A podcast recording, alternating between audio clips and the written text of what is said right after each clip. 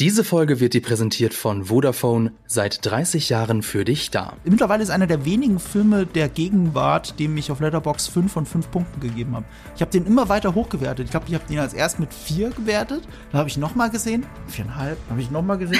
ah, fuck it, ich gebe ihm 5. Irgendwann so 6, 7 Letterbox-Algorithmus um, wird umgeschrieben für Marco, damit er noch mehr Sterne geben kann. Ja.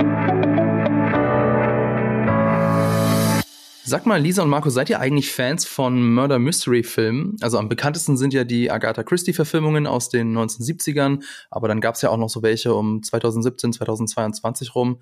Äh, ja, seid ihr davon Fan oder äh, ist das nicht so eure Genre? Eigentlich schon. Also ich habe witzigerweise, ähm, ich glaube, jetzt eine Woche oder so bevor Glass Onion ins Kino gekommen ist, habe ich, glaube ich, allein wahrscheinlich, weil ich mich damit beschäftigt habe, äh, angefangen, weil ich habe tatsächlich den Orient Express äh, den neuen nachgeholt und dann hatte ich so ein Wochenende, wo ich irgendwie zwei, drei, vier Murder Mysteries geschaut habe, weil ich so war, okay, eigentlich liebst du Murder Mysteries, eigentlich ist das voll cool. Wieso guckst du nicht mehr Murder Mysteries? Also ich habe halt dann irgendwie die alten Agatha Christie Sachen gesehen, aber ich habe es irgendwie so ein bisschen vergessen zwischendurch, dass ich es eigentlich cool finde. Ich bin mega Fan. Und äh, also, bei mir ist es sogar so, Mord im Orient Express von 1974, glaube ich, ist bis heute mein Lieblingskrimi so knapp mhm. vor die üblichen Verdächtigen oder so, vor anderen großen Oscar-Anwärtern. Der hat ja auch selber, glaube ich, drei Oscars gekriegt, der 74er. Ähm, ich habe den auf Blu-ray in, ähm, äh, in, so einer, in so einer schicken Agatha Christie Box oh, zusammen cool. mit den anderen Hercule Poirot Filmen äh, mit Sir Peter Ustinov allerdings und äh, den Mord im Orient Express mag ich so sehr, weil er auch auch lustig ist, aber gleichzeitig sehr ernst inszeniert. Wie ein richtig geiler Thriller. Wie so eine Vorlage für sieben oder sowas von äh, Fincher, finde ich. Ich habe irgendwie immer viel mehr den alten Tod äh, auf dem Nil in Erinnerung als den alten Mord im Orient Express. Ich weiß gar nicht wieso. Vielleicht habe ich den öfter gesehen oder so. Weil der mehr in diese Johnson-Richtung geht. Mehr in dieses Vielleicht. Lustige, dieses dieses, äh, äh, wie soll ich sagen, flambulante, ich, ich weiß es nicht. Dieses Gesellschaftskritik ja. steckt ja, ja auch so ein bisschen drin, weil es immer in der High Society passiert und die High Society von ihrer schlechtesten Seite gezeigt wird.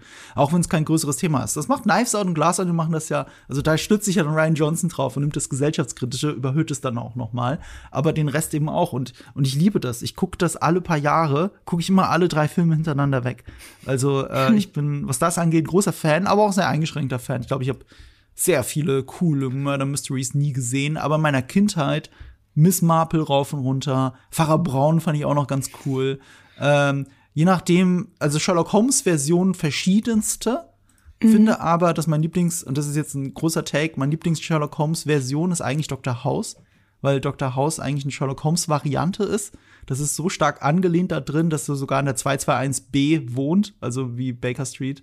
Ach krass, das wusste ich gar nicht. Ja, und Wilson ist phonetisch ähnlich zu Watson, House, Holmes, phonetische Ähnlichkeiten überall drin. Eine Irina Adler ist seine erste Patientin und sowas. Das ist alles da drin. Moriarty ist der, der ihn niederschießt. Ich will damit nur sagen, da House bis heute eine meiner Lieblingsserien of all time ist, bin ich offensichtlich ein riesen Murder-Mystery-Fan, auch wenn es im Haus nicht um Murder geht. Aber es geht immer um den Case. Okay, da seid ihr ja genau richtig äh, jetzt hier für diese Folge. Ähm, denn es geht um Glass Onion. Äh, vielleicht noch mal, was ich eigentlich dazu zu sagen habe. Also sagen, ich, muss, ich muss gestehen, ich glaube, ich habe gar nicht so viele gesehen. Also die Agatha Christie-Verfilmungen habe ich gar nicht gesehen. Und dann habe ich mir so überlegt, was gibt's denn da darüber hinaus? Also Hateful Eight von Quentin Tarantino ist mhm. ja im mhm. Prinzip ein Murder Mystery. Dann der äh, auf Deutsch so furchtbar Alle Mörder sind schon da heißt von 1985. Das ist die Cluedo-Adaption. Dann so. ähm, behauptet das Internet, Memento sei ein Murder Mystery. Weiß ich nicht. Das ist ähm, halt aber, die Frage, ne, wie man das ja. definiert irgendwie. Ja. aber also dann ja viele Noir. Also ja. ja, im weitesten Sinne sind sie im gleichen Genre, ja, im Übergenre im gleichen. Dann gibt's halt noch sowas wie Verblendung oder Gone Girl, aber das ist ja nicht so das, was wir so wirklich mhm. unter Murder Mystery verstehen. Ich bin aber ein großer Fan, also glaube auch so wie du, Marco, ein großer Fan von Krimiserien, so wie Monk oder Columbo. Mhm. Und vor allem von Krimi-Hörspielen. Also mein allerliebstes ist Professor van Dusen. Das lief mhm. im Radio von 78 bis 99. Übrigens, ähm, also das ist so gut. Das hat mhm. ähm, das ist nämlich die äh, mit der Synchronstimme von John Hammond, also der syn deutschen Synchronstimme ah. von Richard Attenborough ja. ähm, aus Jurassic Park. Und äh, also perfekt. Äh, der, der Mord im geschlossenen Raum ist ja so ein Trope aus Krimis und äh, diese Krimi-Hörspielreihe hat das perfektioniert. Übrigens, falls ich euch da jetzt neugierig gemacht habe, seit Dezember 2020 stellt Deutschlandfunk Kultur die Radiohörspiele mit je einer Folge pro Monat dauerhaft online und umsonst. Also könnt ihr gerne mal rein. Okay, das ist echt cool. Das werde ich, glaube ich, machen. Professor Van Dusen und dann halt immer so und der Mord im Club und so weiter. Also ich muss mir kurz sagen, wie man das schreibt. Van wie man es spricht. Professor Van V-A-N und Dusen, ja. D-U-S-E-N. Ich habe gerade überlegt, ob ich, okay. ob ich überhaupt eigentlich Krimi-Hörspiele mal gehört habe und ich höre einfach nur TKKG die ganze Zeit, wenn ich Hörspiele höre. Ich weiß nicht, ob es als Krimi-Hörspiel äh, Ich wahrscheinlich zählt. auch eigentlich nicht, aber mein Vater hat mich damals dazu gebracht. Mhm, okay. Naja, ähm, also was ich noch sagen wollte, die, die Hochzeit der Murder Mysteries ist ja eigentlich vorbei. Ich habe mal so geguckt, so könnte man so sagen, dass die da so, so in den 70ern war und dann, wie gesagt, gab es halt so einen kleinen Peak dann jetzt noch in den letzten Jahren. Aber könnt ihr euch eigentlich vorstellen, warum die so ein bisschen out of fashion geworden sind? Also, mm, ich habe also ich habe tatsächlich letztens einen Artikel gelesen, wo drin stand, ähm, dass sie jetzt sozusagen wiederkommen und das äh, vor allem jetzt mit Ryan Johnson und so. Ich kann mir vorstellen, das ist jetzt wirklich eine Theorie nur, dass ähm, gerade durch diese Hochzeit der Murder Mysteries in den 70ern, ich glaube, es gab ja auch irgendwie dann auf einmal unzählige auch Krimiserien, dass Leute vielleicht einfach so viele Sachen gesehen haben, dass sie diese ganzen Krimitropen und so, also diese Sachen, die sich wiederholen, äh, quasi so sehr gelernt haben, dass dieser Überraschungseffekt vielleicht mit den Jahren irgendwie so ein bisschen weggegangen ist und das so ein bisschen langweilig geworden ist für die Leute, weil sozusagen es irgendwann ein Schema F gab, was äh, zu oft wiederholt worden ist und vielleicht jetzt, wo Ryan Johnson wieder neue Sachen reinbringt, äh, ist es jetzt wieder, oder weil es modernisiert wird, ist es jetzt wieder interessanter. Oder vielleicht ist es auch einfach das Genre, dass es nicht so hip gewesen ist irgendwann. ich weiß nicht. Also es sind ja. jetzt meine ersten Ideen, aber ich vielleicht stimmt es auch einfach ich, gar nicht. Ich glaube, wie bei, bei, so vielen Sachen hat dann in Wirklichkeit eine Evolution stattgefunden. Also es war sehr beliebt und was war die Schlussfolgerung daraus? Die vereinfachte Version eines Whodunits ist der tägliche Krimi. Und der ist ja mega erfolgreich. Also wir sind es jetzt vielleicht nicht, die es gucken, aber äh, es ist ja unglaublich, wie viele Menschen in Rosenheim sterben, jeden Tag. so, und, und, und, und das ist, äh, offensichtlich funktioniert's. Also nicht ja, Whodunits, nicht dieses Subgenre, aber der Krimi hat das Fernsehen übernommen, und zwar seit Jahrzehnten. Ja, total. Aber halt in einer sehr vereinfachten Fassung, weil du kannst keinen cleveren Whodunit jeden Tag schreiben. Das geht einfach nicht. Dafür sind die zu kompliziert. Und zu dem Genre des Whodunit gehört ja auch dieses Ensemble. Und das hat sich dann, also in dieser Hochphase in den 70ern und 80ern, da, da waren das ja auch Stars. Das waren einfach Stars. Das war das die Creme de la Creme des britischen Kinos oder wer auch immer. Und ähm, ich glaube, wir hatten gerade so in den Ende der 80er, Anfang der 90er, die ganzen 90er, hatten wir diese Star-Phase, dass immer ein Star einen Film getragen hat. Das war wichtig. So der Movie-Star.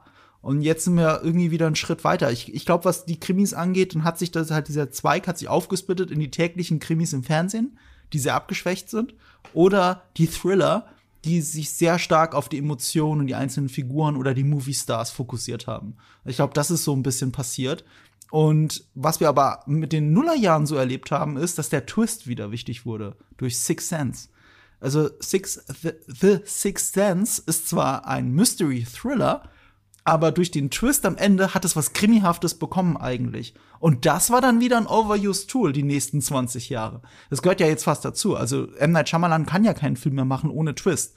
Weil dann äh, erklären die Leute ihn immer für verrückt. Und das sind seine allerschlechtesten Filme, die, die gar keinen Twist haben.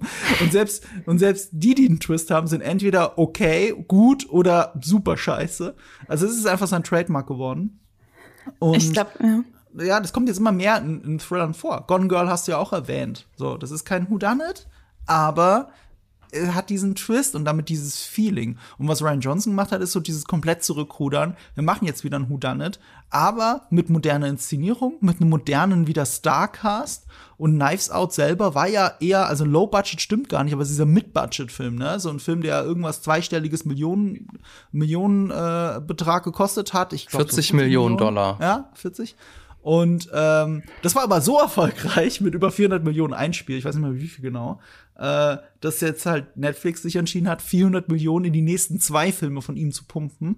und eben Glass Onion und eine andere Nice Out Mystery, die noch angekündigt wird, zu produzieren. Also wir sind anscheinend jetzt wieder so ein bisschen zurückgerudert, wie das so ist. Aber so viele geile Ableger, die erfolgreich waren, gab es nicht in der Zeit. Also ich glaube, dieses Jahr zum Beispiel vor kurzem kam kam äh, ein Murder Mystery raus, auch mit einer leichten Starbesetzung. Der hieß irgendwie sowas See How They Run oder irgendwie so. Ah, den wollte ich auch noch gucken, der mit Saoirse Ronan und hier Mr. Ich habe seinen Namen vergessen der andere ich Kommissar dann. Wollte den auch sehen nach dem Trailer. Ich hab's ihn irgendwie. Mit Sam Rockwell war's, glaube ich. Ja, genau, genau, Sam ja? Rockwell. Ich wollte den auch sehen, aber die Kritiken sind eher durchwachsen und gefloppt ist der Film auch.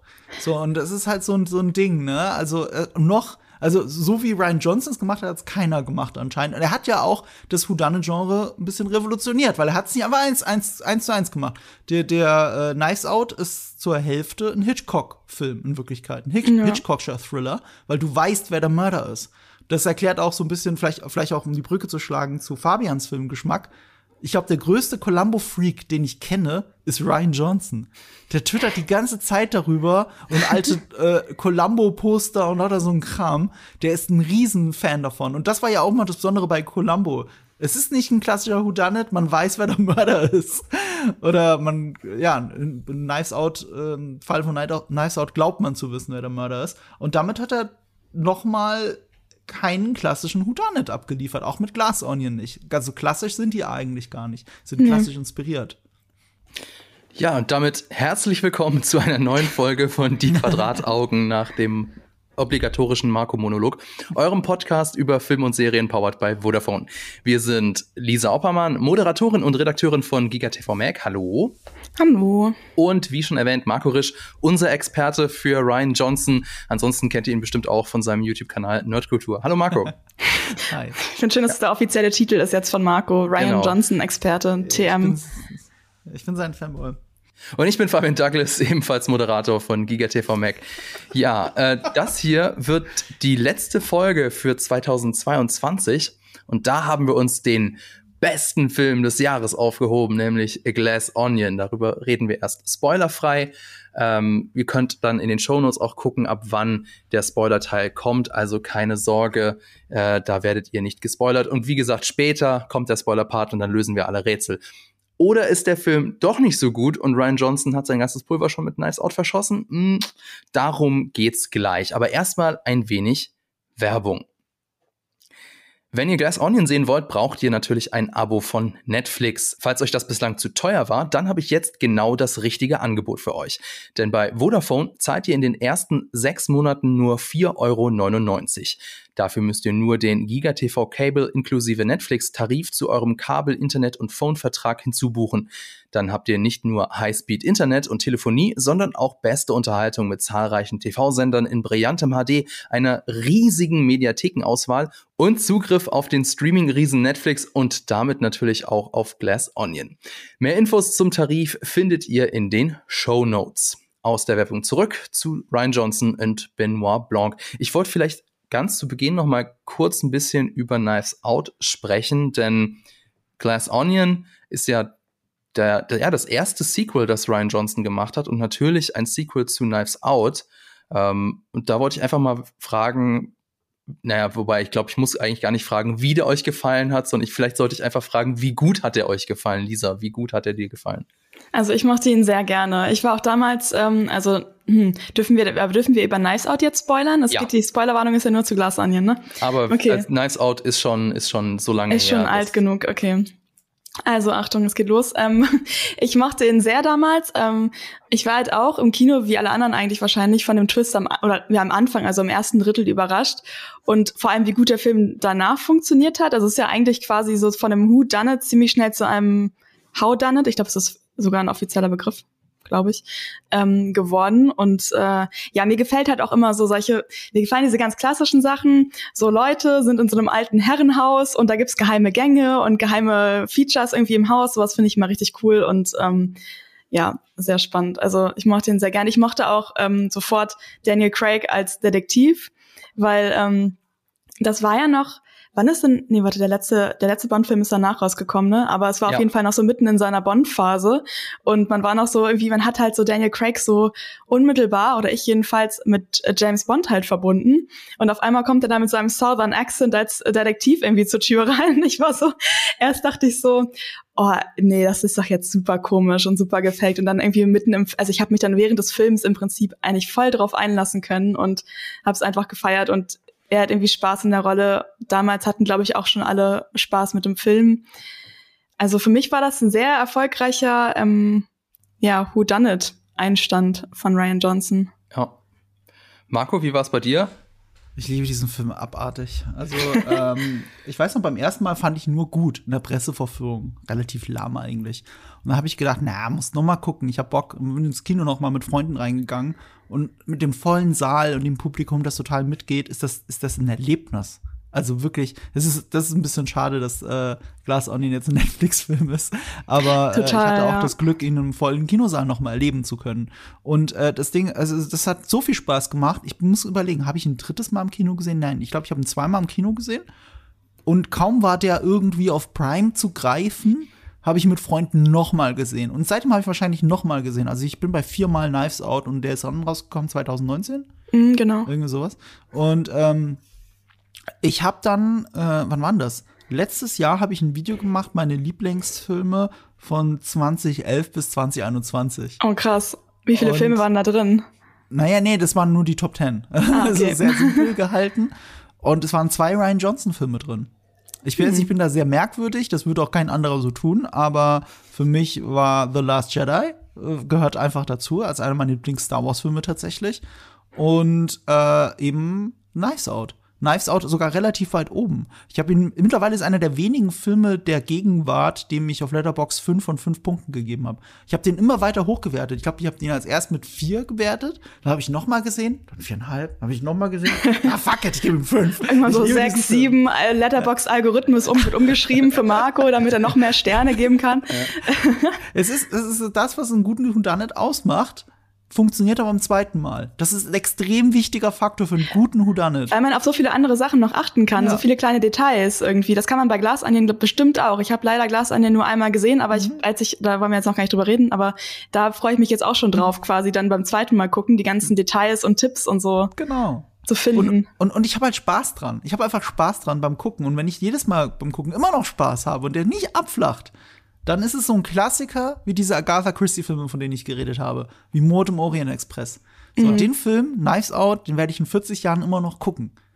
Aber und Fabian bestimmt auch, oder? Fabian, du machst ja, den auch voll gerne. Ja, es ist ja witzig, dass du den am Anfang so lahm fandest, Marco, weil ich mhm. weiß noch, als ich den, ich habe den nicht in der Presseverführung gesehen, aber als ich den zum ersten Mal im Kino gesehen habe, also ich hab, war auch mega entertained natürlich und ich weiß, dass ich am Ende, weil der Film endet ja auch mit einer mega guten Pointe, ja, dass ich ja. direkt danach, also ich habe mhm. applaudiert im Kino als einziger, ja. also ähm, das mache ich normalerweise nie ähm, und also ich, das sagt ja auch eines alles aus. Ich war mega unterhalten und genau so ist ja der Film auch gedacht. Also ich habe da so ein schönes Zitat von äh, Ryan Johnson gefunden, wobei ich glaube, Ryan Johnson hat das selber gar nicht ähm, so formuliert. Und zwar, it's a roller coaster and not a crossword puzzle. Also es ist eine Achterbahnfahrt und mhm. kein Kreuzworträtsel.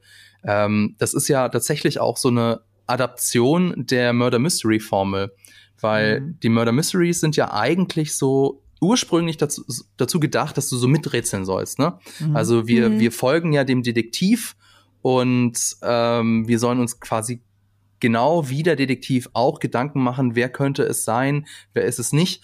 Und bei Knives Out ist das nicht so. Also wir wissen quasi, in Anführungszeichen, schon relativ früh, wie es passiert ist oder auch nicht. Zwinker, zwinker. Und äh, deswegen geht's gar nicht darum. Das ist nämlich auch tatsächlich, ähm, hat Ryan Johnson auch selber gesagt, dass Alfred Hitchcock äh, bekanntermaßen Murder Mysteries nicht mochte. Mhm. Weil es eben für ihn nur so um den Twist ging und nicht um alles andere. Also es ist irgendwie so eine sehr zerebrale Sache. Und Ryan Johnson hat das, hat darauf reagiert. Und Ryan Johnson hat also es nicht nur zu so einer zerebralen Sache, also zu, zu einer vergeistigten Sache gemacht, sondern eben auch dazu, dass du mit den Figuren mitfiebern sollst. Er hat ja mit mhm. Anna de Armas eben so eine sehr zentrale Figur, von der wir eben wissen, von Anfang an wissen, okay, sie steckt da mit drin und sie steckt ziemlich tief drin und wir fiebern mit ihr mit und mhm. wir wollen wissen, wie es ausgeht. Und äh, das war eben eine sehr wirkungsvolle Adaption des Murder Mysteries.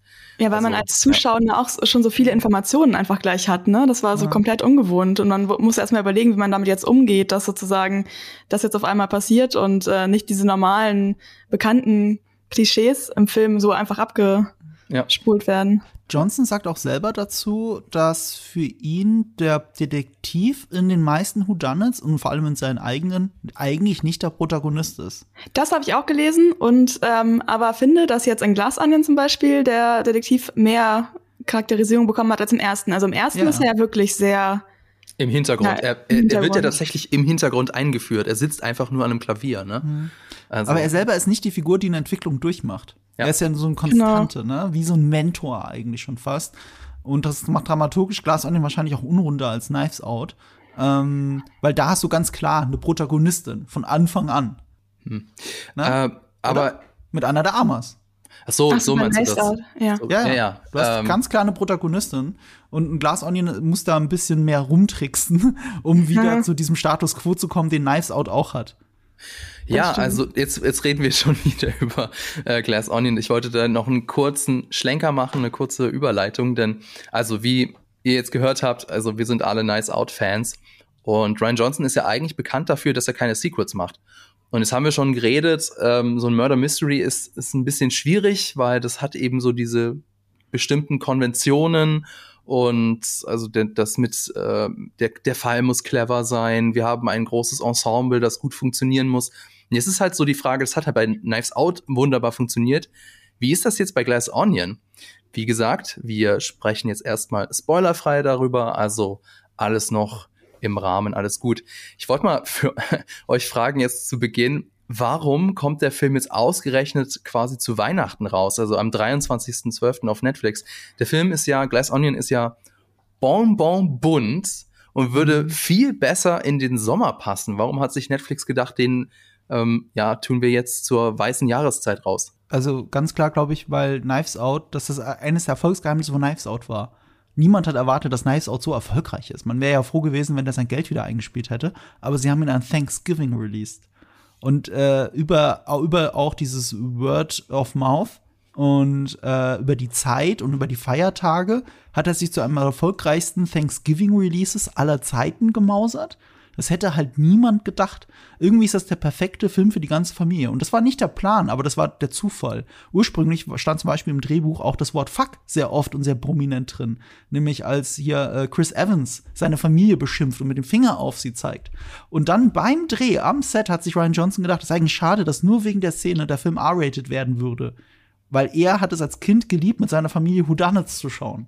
Und dann hat er überlegt, ob sie das irgendwie ändern können, damit es doch PG-13 ist und sie haben es in Eat Shit geändert. Das war die Idee von Chris Evans.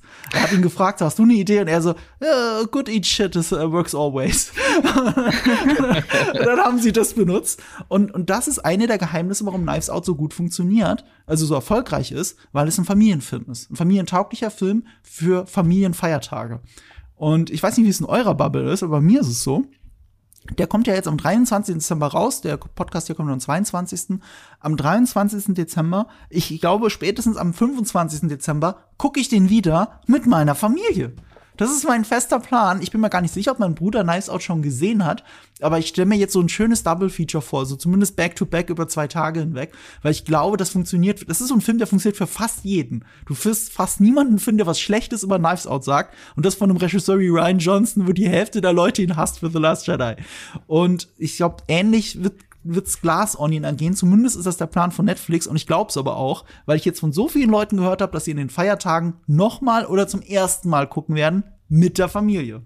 Ja, ich glaube auch. Und vor allem ist ja der Film dann auch thematisch so, dass sozusagen eine Gruppe von Freundinnen zusammenkommt, um in einem Haus quasi eine Murder Mystery zu spielen. Und äh, das ist ja dann quasi auch nochmal eigentlich eine Spiegelung von Leute kommen zusammen und das passiert dann auch im realen Leben und so. Das ist, glaube ich, auch ganz witzig. Vom Look her ja, vielleicht ist es gar nicht so blöd, da so ein Sommerfeeling zu haben, weil ich glaube, so vor allem nach Weihnachten, wenn man jetzt nach Weihnachten schaut, dann ist diese Weihnachtseuphorie auch wieder vorbei und dann sind Leute so, boah, es ist kalt, ich will den Urlaub und dann gibt's halt diesen Film und äh, ist dann vielleicht auch gar nicht so doof zusätzlich zu dem, was Marco jetzt gesagt hat. Ja. Es gibt noch einen geilen Faktor, der ist aber nicht von mir, da muss ich den Credit an Leia Jankowski, meine Kollegin von meinem MMO geben.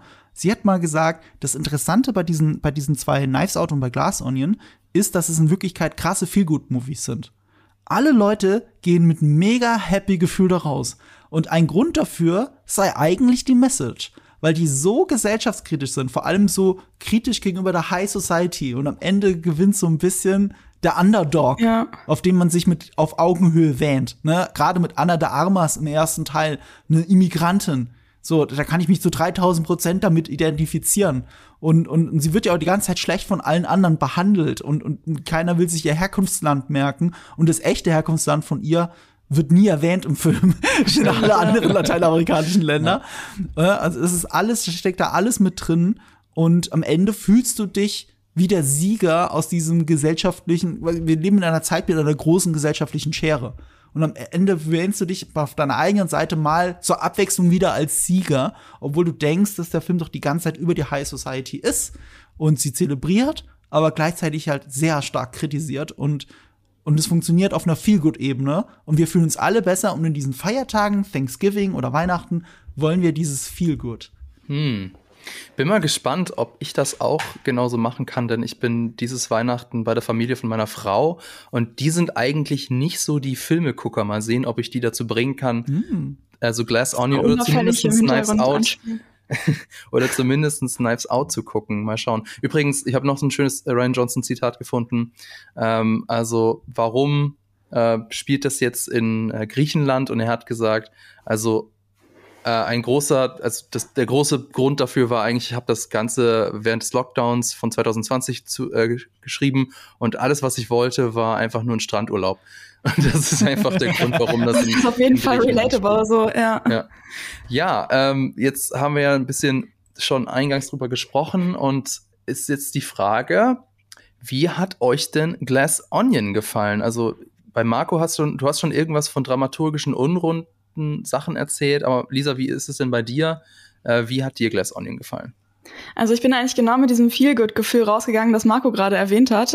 Mhm. ähm, ich habe mich super gut unterhalten gefühlt. Ich war in der Pressevorführung ähm, aber die war tatsächlich auch, also da sind die Leute tatsächlich auch sehr mitgegangen. Ja. Und ich habe direkt ja. danach schon gedacht, das ist so schade, dass dieser Film nur eine Woche im Kino läuft, weil es ist echt, also diese Atmosphäre, die man dabei hatte, war echt so cool. Und ich hatte sogar auch, obwohl ich die ganze Zeit eigentlich so im Film drin war, ja. ähm, habe ich sogar zwischendurch einmal kurz mit, ich hatte eine Freundin mit im Kino und die hatte sich dann auch zu mir umgedreht und war bei einer Stelle so, oh, das ist doch bestimmt jetzt das und das und so. Und dann hat man irgendwie so, obwohl ich es ja. normalerweise gar nicht so cool finde, wenn man im Kino so redet, hatte man so dieses Verschwörende, dass man jetzt gerade zusammen da sitzt und diesen Fall löst. Und ähm, ja, ich mochte ihn sehr gerne. Ich habe auch tatsächlich die Woche danach exzessiv den Filmscore gehört. Ich habe, glaube ich, fast nichts anderes gehört als diesen gottverdammten Soundtrack, also halt die, ähm, die Instrumentals so, ne? Und also von, hier ist der Cousin von Ryan Johnson, soweit ich weiß. Genau. Der ja mit ihm immer die Scores macht. Und ich habe einfach die ganze Zeit nur diese Musik gehört. also ich war wirklich sehr, ähm, klar gibt es auch so ein paar kleinere Sachen, wo ich so bin, so, mh, mm, ja, okay, ein bisschen schade, aber ähm, insgesamt fand ich ihn auch sehr, sehr unterhaltsam. Ist auch einer meiner Lieblingsfilme dieses Jahr, würde ich sagen. Ja, bei mir auch. Ja. Ganz weit oben. Also bei mir ist nur ein Film drüber tatsächlich. Uh, oh. The Batman. Das ist der einzige, ah, ja, wo ich sage, okay, den muss ich noch höher werten, aber Glass Onion finde ich ganz toll. Ich mag, mochte Nice Out lieber. Glass Onion ist ein bisschen die überhöhte Schwester davon. Aber ich habe bei Glass Onion, glaube ich, auch mehr gelacht. Und ich kann bestätigen, in der PV, diesmal sind die Leute mitgegangen von Glass Onion. Und äh, bei der, ich habe den an einem Donnerstag geschaut, mittwochs kam der raus, nur für eine Woche, in nur einem Kino in München. Und der Saal war halt restlos ausverkauft und wie die Leute abgegangen sind. Das war Festivalstimmung. Das war so eine mhm, schöne ja. Atmosphäre, habe ich schon lange nicht mehr erlebt im Kino. Ja, das war echt toll. Ich habe auch witzigerweise mit irgendwem habe ich drüber gesprochen. Ähm, dass äh, genau, dass die Person auch meinte, ja, es wäre ja so schade, dass ähm, Netflix das nicht ins Kino bringt und ähm, ja, hm, vielleicht sollte Netflix einfach so eigene Kinos machen für solche Gelegenheiten. Und das fand ich so lustig, weil ich war, das ist doch genau dieses Studiosystem von vor mhm. irgendwie 70 Jahren, 60, 70 Jahren oder so. Mhm. Ähm, dass, dass das alles so wiederkommt, dass Leute jetzt denken, oh schade, dass es ja nur jetzt ähm, im Streaming verfügbar ist. Das fand ich irgendwie ganz interessant.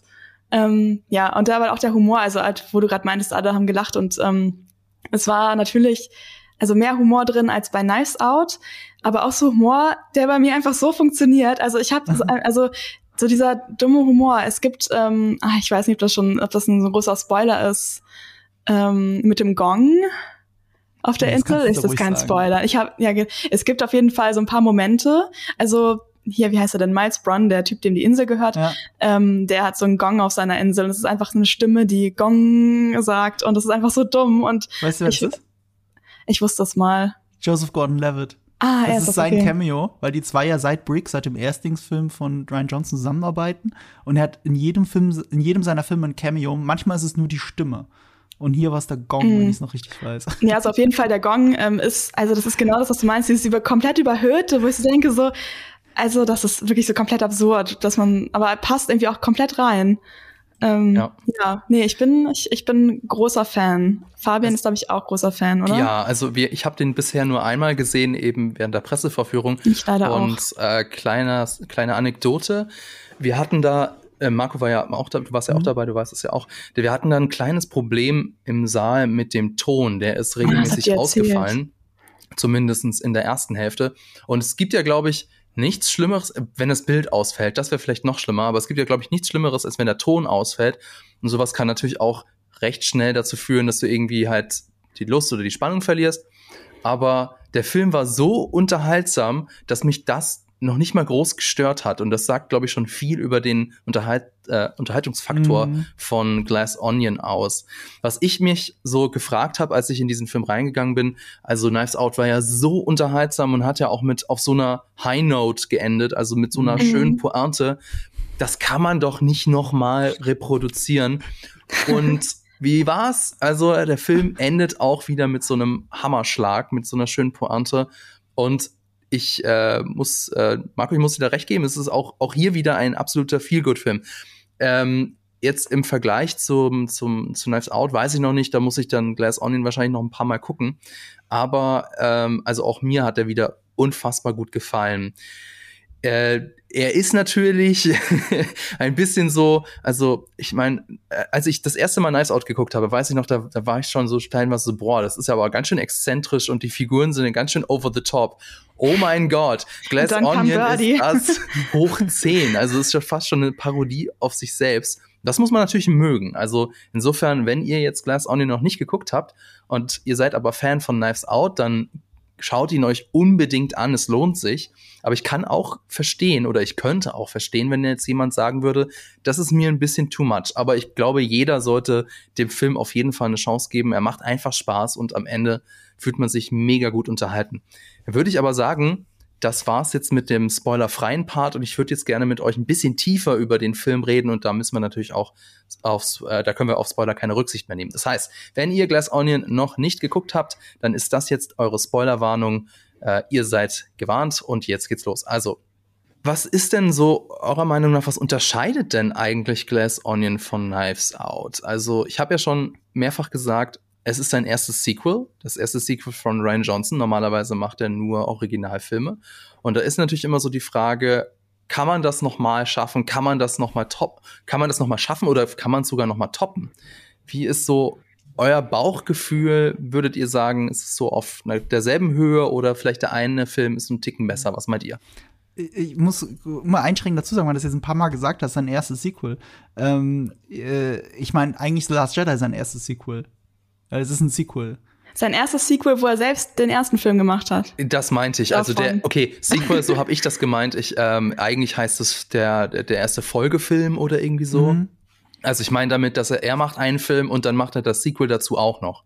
Und ja, das, das stimmt schon. Aber er ist dem Ganzen ja nie abgeneigt, weil er schreibt schon seit Jahren an seiner Star Wars Trilogie, die immer noch im Greenlighting-Prozess ist. Also die ist nicht, auch wenn andere das gerne behaupten, die ist nicht gecancelt. Kathleen Kennedy und er sagen, es hat hauptsächlich mit Zeit zu tun. Also jetzt, wo er gerade mit dieser Knives Onion, äh, Knives Out Geschichte so, Knives Onion ist auch nicht schlecht, Knives Out Geschichte so, ähm, so äh, beschäftigt ist, ist es, ist es gerade kein Thema, aber diese Filme werden höchstwahrscheinlich passieren. Und, äh, und deswegen, er ist kein Sequel-Feind oder so, ne? Nur, dass das Framing klar ist. Er ist nur, ähm, hat nur aus Versehen noch keins gemacht, quasi. Ja, genau. Eigentlich schon. Er hat aus Versehen noch nie eins gemacht. So, Aber ich glaube, das, das ist trotzdem relevant, weil, weil? Ähm, Sequel, ein gutes Sequel zu machen, ist nicht einfach. Denn ja, das hat klar. ja auch immer noch seine, seine eigenen Hürden. Du auf der einen Seite ähm, musst du natürlich gewisse Sachen wiederholen, weil das ist nämlich genau das, was die Fans erwarten. Auf der anderen Seite darfst du dich aber auch nicht wiederholen, mhm. weil dann wird's zu erwartbar. Insofern, genau. das ist so das Problem, was äh, das das Sequel-Problem. Das war ähm, meine größte Anspannung für Glass Onion. Also ich hatte wirklich gedacht, wie kann das sein? Wie kann der Knives Out wiederholen? Weil der lebt halt auch von diesem Hitchcock-Twist. Der lebt davon, dass du auf einmal den, den Mörder von Anfang an weißt. Und, oder nicht weißt. Aber wie kann man das wiederholen? Und ich finde, da hat er in Glass Onion eine charmante Lösung dafür gefunden, indem er in der Mitte diesen Turn eigentlich noch mal bringt, aber so aber dass, anders. Ja, anders halt. Die die ganze Vorbereitung drumherum ist noch mehr wie bei Das Böse unter der Sonne, finde ich, von auch Agatha Christie, auch Hercule Poirot, auch mit Sir Peter Ustinov. Äh, sehr nah dran angelegt, eine Ferieninsel und ein sehr langer Aufbau. Also es ist relativ schnell, nee, das, das, Böse, ganz kurz, das Böse unter der Sonne ist das Ding, wo alle auf der Insel sterben ja. dann. Nein. Spoiler Alert? Nein, nee. nein, überhaupt nicht. Hey, warte, dann, verwe dann, verwechsel ich das gerade mit irgendeinem anderen Krimi. Hä, mich du. Das, das nee, Then There Were None, meine ich vielleicht. Das Egal, sorry. ähm, ich, ich, denk ich weiß nicht, welchen du meinst, aber äh, Das Böse unter der Sonne ist der Nachfolgefilm von äh, Tod auf dem Nil, von dem Original. Und ähm, da ist ja relativ schnell klar, wer umgebracht werden soll. Und hier ist es ja auch so ähnlich. Du hast halt die eine Person, die jeder umbringen will, offensichtlich, nämlich den Elon Musk-Verschnitt. Äh, ich weiß schon gar nicht mehr, Miles Braun. Miles Braun, gespielt von, ja, Edward Norton. Von Edward Norton. Aber selbst das, das war ja, ich fand, ich weiß nicht, ob ihr es gelesen habt in, in der Einladung zur Presseverführung, die sehr charmante persönliche Spoiler, also bitte Spoiler zu vermeiden von Ryan Johnson in der, in der Einladung zur Presseverführung. Ja, da stand nämlich drin, dass es diesmal keine Spoilerwarnung gibt, sondern eine offizielle Message von ihm. er hat auf jeden Fall äh, darum gebeten, nicht mal zu verraten, wer umgebracht wird. Das ist ja tatsächlich so das Ding. Also du, im Film ist klar, es wird klar, eigentlich müsste doch äh, Miles Brown umgebracht werden, aber man ist sich nicht sicher, ob er jetzt das erste Mordopfer sein wird oder nicht. Und es wurde nie kommuniziert, weder im Trailer noch auf den Postern oder sonst wie. Und das war schon mein erstes Mystery, dass ich im Vorfeld des Films gerätselt habe, wer, wer das Opfer ist. Ich weiß, wie ging es euch da? Ja, ich das ist, gar nicht, ja. das ist mir halt auch aufgefallen, oder das ist mir vor allem aufgefallen, als ich jetzt noch mal äh, im Nachhinein noch mal Nice Out auf Netflix angeguckt habe, dass der hm. Ist er ganz anders strukturiert? Ich weiß es nicht. Man müsste das mal irgendwie aufschreiben und dann so die Plotpoints vergleichen. Aber bei Knives Out ist es ja so, es beginnt, also ist klar, wer tot ist. Und es beginnt mit dem Verhör der Verdächtigen. Also du fällst mit der Tür ins Haus und es geht sofort los. Bei Glass Onion ist es ganz anders. Bei Glass Onion haben wir erst so diese, ich nenne es mal Milieustudie oder dieses eine so, wie reagieren gewisse Leute auf die Pandemie. Jeder geht da irgendwie anders mit um. Und dann baut sich das Ganze erst nach und nach auf. Wir kriegen die Einladung auf die Insel, die Leute kommen an, wir lernen die Leute kennen und dann erst kommt äh, Murder, das Murder Mystery Element. Und allein das war schon so, das hat sich dann schon ganz anders angefühlt oder das hat sich schon dadurch ganz, also von, von Knives Out sehr, sehr unterschieden. Und allein deswegen ähm, war ich so, okay, es hat ähnliche Elemente, aber es ist doch mhm. ganz anders. Und allein deswegen ähm, lohnt es sich, oder allein deswegen ist es ein, ein wirklich würdiges Sequel, ähm, das nicht einfach nur wieder dieselben Pfade beschreitet. Und vor allem kriegen wir bei Knives Out ja sozusagen die vermeintliche Tatperson oder den vermeintlichen Hergang der Geschichte. Und bei Glass Onion kriegen wir eine neue, also ist das Geheimnis quasi die neue Identität einer Person auf der Insel. Und äh, noch gar nicht quasi der exakte Mordverlauf in mhm. dem Sinne. Das ist halt auch, obwohl es einen Twist gibt, ähm, ist es quasi der große Unterschied. Und auch, dass ähm, in Knives Out haben wir quasi so ganz viele kleine Rückblenden, wo dann Leute so erzählen, so ja, dann war ich da und da und dann war diese Party und bla bla blub. Und ähm, bei Glass Onion ist ja im Prinzip der gesamte zweite Akt der erste Akt, aber aus einer anderen Perspektive. Das heißt, es gibt eine große, wie eine große Rückblende und nicht so eine mhm. zerstückelten Rückblenden wie bei ähm, Nice Out. Ja. Aber ich meine, jetzt halt für die Figuren selber kommt es ja aufs Gleiche hinaus. Du hast auf einmal also nicht genau das Gleiche, das stimmt auch nicht. Also du hast nicht das Gefühl, du folgst jetzt der Mörderin aus, aus der anderen Perspektive, aber aber du hast auf einmal die Protagonistin, die vorher nicht klar war, dass sie die Protagonistin ist. Genau, das ist auf jeden Fall ähnlich. Und auch, dass, ähm, dass Daniel Craig hier, Benoit Blanc, wieder mit so einer Person zusammenarbeitet, die außerhalb der des Restgeschehens sich so oder der restlichen Gruppe sich so bewegt, sozusagen. Das ist da so eine Verbindung gibt zwischen denen. Das ist ja eigentlich auch relativ gleich. Wir reden eigentlich immer noch so, als wären wir im spoilerfreien Teil, fällt mir gerade auf. Ja, stimmt. wir müssen mehr spoilern, Leute. Was ist hier los? Genau, also, also es ist ja so, dass ähm, Andy gar nicht Andy ist, sondern es ist ja Helen, die Zwillingsschwester. Was ich übrigens auch einen super geilen Twist finde, weil es ist einfach so aus so? der Luft gegriffen. Ja, wirklich so eine Telenovela einfach so. Oh, wir brauchen so ein richtig äh, praktisches Plot-Element. Sie hat eine Zwillingsschwester, aber es ist genau die dieses einfache Ding funktioniert dann irgendwie so gut für den Rest der Handlung. Aber auf sowas kommt man ja nicht. Also ich weiß ja nicht, wie es euch geht, aber ich habe jetzt mhm. nicht gedacht, oh, Andy ist bestimmt gar nicht Andy, die hat bestimmt eine Zwillingsschwester, die auf der Insel ist. Wobei, witzigerweise könntest du es dir eigentlich ja schon irgendwie herleiten, denn wir sehen ja, wie jede der Hauptfiguren diese Mystery Box bekommt. Mhm. Übrigens, mhm. Klammer auf, fällt mir gerade ein, ist das irgendwie eine Anspielung auf J.J. Äh, Abrams? Egal, Klammer zu. Mhm. Ähm, also sie bekommt ja diese, diese Mystery Box und sie ist ja, äh, sie sitzt da ja in ihrem Morgenmantel mit dem Hammer vor der vollkommen zerstörten Kiste. Ne?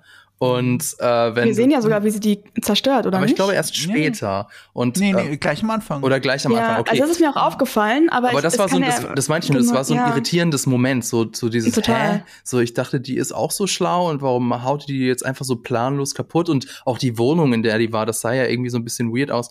Also hier auch wieder, der Film hat so ganz oft so irritierende Momente hm. wo, wo die so, hä, das war jetzt irgendwie das hat, weird. Das hat aber zwei Funktionen erfüllt, das mit, dem, mit der Box zerschlagen. Das eine ist, also, ähm, äh, die Haare sind auch verdeckt, also du, du kommst auch nicht drauf, dass die andere Person ist. Das ist ganz clever gemacht. Aber die Funktion, die ich meine, ähm, sie kann nicht die Person sein, die Benoit Blanc auf die Insel geholt hat. Stimmt. Weil das ist ja so ein Punkt, ne? Jemand hat seine Kiste, das ist ja dann äh, sein, sein Alibi, jemand hat diese Kiste an ihn weitergereicht. Ah, und wir als genau. Zuschauer wissen, es kann nicht Andy gewesen sein. Also Andy ist nicht diejenige, die ihn äh, hier auf diese Insel holt. Und das ist ein ganz wichtiger Punkt. Und äh, später heraus ist das eine klare Charakterisierung von ihrer Helen dass sie überhaupt nicht so tickt wie Andy, dass sie nicht so tickt mhm. wie all die anderen, die auf der Insel sind, dass sie die emotionale ist, die dann den Hammer rausholt und alles einreißt, was auch wieder das Ende wieder, Ja, sagen. Die Mystery Box, das Glas Onion, das, die Villa, die zerstört sie einfach. Also sie erlaubt sich selbst wieder Helen zu sein. Also das ist das, das, das, was Ryan Johnson halt so ausmacht, dass äh, es nicht nur um diese geistige Funktion geht, von der vorhin Fabian geredet hat, sondern auch um das Emotionale. Dass er das beides so schön miteinander verheiratet. Dass es so ganz viele kleine Details kommt. gibt auch. Also das gefällt mir halt auch so gut an beiden Filmen eigentlich, dass es so unglaublich viele kleine Details, genau wie sowas jetzt mit der Box, gibt, die aber dann immer noch wieder eine Bedeutung haben und sich so komplett in dieses Gesamtbild dann einfügen. Also das hm. ist, ja. Ich meine, es charakterisiert die auch so schön Miles Braun. Er könnte sich das Ding nie ausdenken. Jemand anderes hat das für ihn gemacht. Alle tun so, als wäre er der clevere Typ mit seinen Mystery-Boxen, aber er hat ja doch gar nichts getan. Miles Brown ist richtig dumm. das ist so geil. Ich liebe diese Aussage. Am Ende das ganze Kino hat auf dem Boden gelegen verlachen. He's, he's dumb. Ja. Aber es ist, das sieht man ja echt an mehreren. Also erstmal mit der Box, das hat sich jemand ausgedacht. Dieses ganze, die ganze Story hat ja auch jemand geschrieben. Dann war ja dieses Ding, das meinte ja der Benoit Blanc am Ende, dass er sich quasi diesen ganzen Mord eigentlich abgeguckt hat von ihm. Und ähm, aber das ist ja eigentlich auch wieder so ein Elon Musk-Ding, ne? Weil Elon Musk hat doch quasi auch, es wird ja immer gesagt, so ja, er hat diese ganzen Firmen, die er hat ähm, so quasi zum zum Erfolg gehoben, aber er hat ja eigentlich auch voll viel übernommen von Leuten oder ja. ist quasi eigentlich gar nicht unbedingt besser gemacht, äh, wie es immer so dargestellt wird.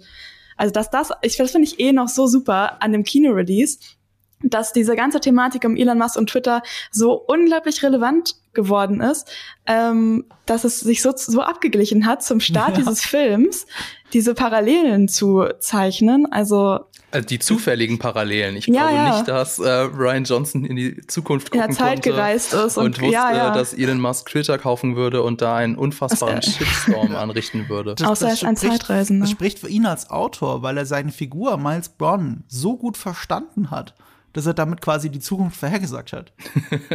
er ist ja, ja so. Also, Ryan Johnson ist wie diese ist wie dieser Octopus bei der WM. Wir immer irgendwie. Der macht das ja zufällig. Ich meine, genau das ist ja die Antithese davon. Er hat, ja, okay. wenn du die Figur wirklich verstehst, wie sie tickt, und das deine Prämisse, seine Prämisse ist, eigentlich ist die Person ziemlich dumm, nur alle denken, sie ist ziemlich schlau. Ne, ob das jetzt ja. wirklich auf Elon Musk zutrifft oder so, sei mal dahingestellt, könnt ihr alle selber diskutieren. Aber das ist seine Prämisse. So hat er diese Figur aufgebaut. Darauf basiert die ganze Handlung. Und wenn du, wenn du dann äh, die Wahrheit an vielen Stellen, die Realität an vielen Stellen wirklich triffst, nur anhand deiner eigenen Prognose, die du gemacht hast, Diagnose, die du gemacht hast, und daraus ergibt sich eine Prognose, wenn die dann noch zutrifft, dann hat er wahrscheinlich recht gehabt mit seiner Diagnose. Wer ja, weiß es schon so genau. Also er hat dann auf, auf, jeden Fall eine sehr gute Menschenkenntnis beim Schreiben seiner, seiner Figuren. Ja. Ich glaube übrigens tatsächlich, äh, das hat jetzt eigentlich mit Glass Onion überhaupt nichts zu tun. Ich glaube tatsächlich, dass Elon Musk ein ziemlicher Trottel ist. Ähm, ich, ob er so doof ist wie Miles Braun, weiß ich nicht, aber er ist auf jeden Fall sehr careless. Äh, übrigens, kleiner Shoutout an den YouTube-Kanal Adam Something. Wenn ihr mal euch interessiert, was für dumme, dumme, unfassbar dumme Ideen Elon Musk hat, dann äh, gebt, mal, gebt mal auf YouTube Adam Something Elon Musk ein. Der hat da sehr viele sehr witzige Videos über ihn gemacht. Oder ihr lest einfach sein Twitter. Also von ihm. das reicht eigentlich auch schon, ja. Ähm, ja, du hast es vorhin gesagt, ähm, Marco, äh, dass, dass der Glass Onion eben so schön geschrieben ist. Was mich noch interessiert hat oder was ich mich so gefragt habe, Knives Out könnte ja im Prinzip zu jeder Zeit spielen. Also natürlich jetzt nicht in den 80ern, klar, Social Media muss es schon geben, aber ansonsten ist es ja relativ zeitlos, während Glass Onion ja ganz bewusst während der Pandemie verortet worden ist. Also in mhm. dieser Anfangszeit, wo es eben noch keine, mhm. wo wir so viel noch nicht wussten, wo es auch eine gewisse Hysterie gab, wo, ähm, wo sich alle isolieren mussten, wo wir keine, wo wir noch keine Impfung hatten. Übrigens großartig die Szene, wo äh, Benoit Blanc ähm, Among Us spielt und, und es nicht checkt. Ich liebe es. Aber ich habe mich die so. Die haben übrigens einen Skin rausgebracht, ne? Ach Habt so. ihr das mitgekriegt? Nee. Es gibt einen Among Us Skin, haben sie rausgebracht, kostenlos, glaube ich, der einfach Benoit Blancs blau-weiß gestreiftes Hemd hat und dieses Halstuch, dieses gelbe. Oh, cool. Geil. Geil. Das wusste ich nicht. Ja. Aber ich habe mich da ah, während. Die Among Us Phase. Äh, als, als ich im Kino saß, habe ich mir gefragt, also das ist ja schon alles cool, aber ähm, das macht natürlich den Film oder oder die Gefahr ist da, dass das Ganze dann natürlich in, in ein, zwei Jahren auch sehr veraltet ist. Ne? Das ist immer, so, immer die große Gefahr, wenn du irgendwie in deinem Film ganz konsequent oder ganz konkret auf zeitliche Ereignisse eingehst, wenn du also nicht zeitlos bist, dass das Ganze dann eben auch sehr schnell ähm, ja altmodisch oder altbacken wirken kann. Was glaubt denn ihr?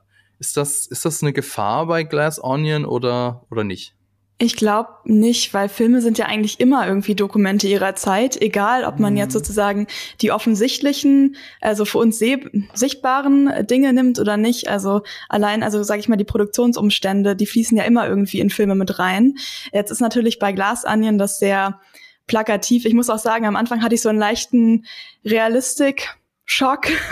ich habe mich so ein bisschen unwohl gefühlt am Anfang. Vor allem habe ich auch noch so gedacht, so mittendrin so, Leute, ihr könnt doch nicht diese Stoffmasken aufsetzen, ihr müsst doch die richtigen Masken aufsetzen.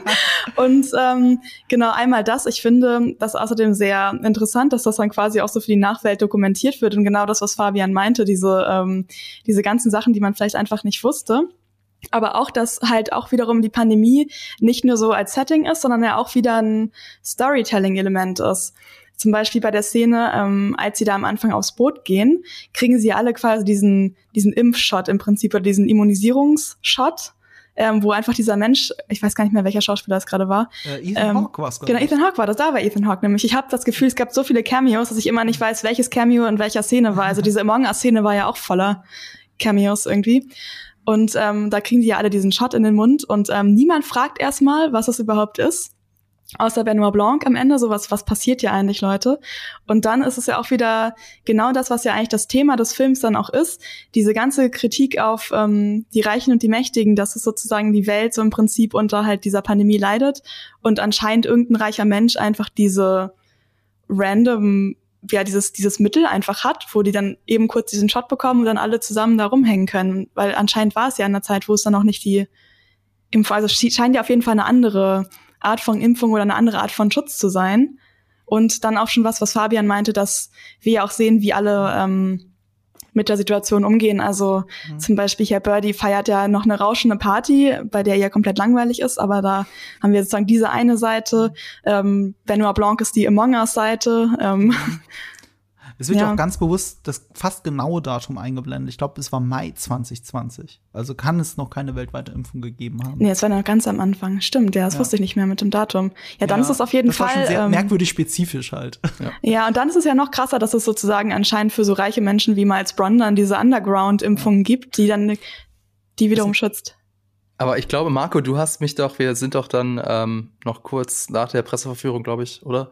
Ich habe da mit dir doch kurz drüber, drüber, gesprochen und du hast doch die Frage aufgestellt, vielleicht ist es auch gar keine Impfung. Also wir sollen, ja. wir sollen denken, dass es eine Impfung ist, ne, weil ja. wir auch so, das ist ja alles so geframed, dass Miles Brown so dieser, dieses Genie ist. Ja. Aber vielleicht ah. ist es am ah. Ende auch einfach nur ein homöopathisch, ja, irgendwie so, so, so, so ein Quatsch einfach, weil der ja das auch noch Bleaching sein oder irgendwas. Das fand ich extrem witzig und extrem passend für die Figur. Das ist mein neuer, das ist mein neuer Canon jetzt, dass es keine, doch keine Impfung ist und alle sich nur sicher fühlen. Ich, ich, ich spielt halt auch mit dem Klischee, was wir von Reichen denken, muss man dazu sagen, ne? dass mhm. sie eine Impfung haben und in Wirklichkeit Party machen können.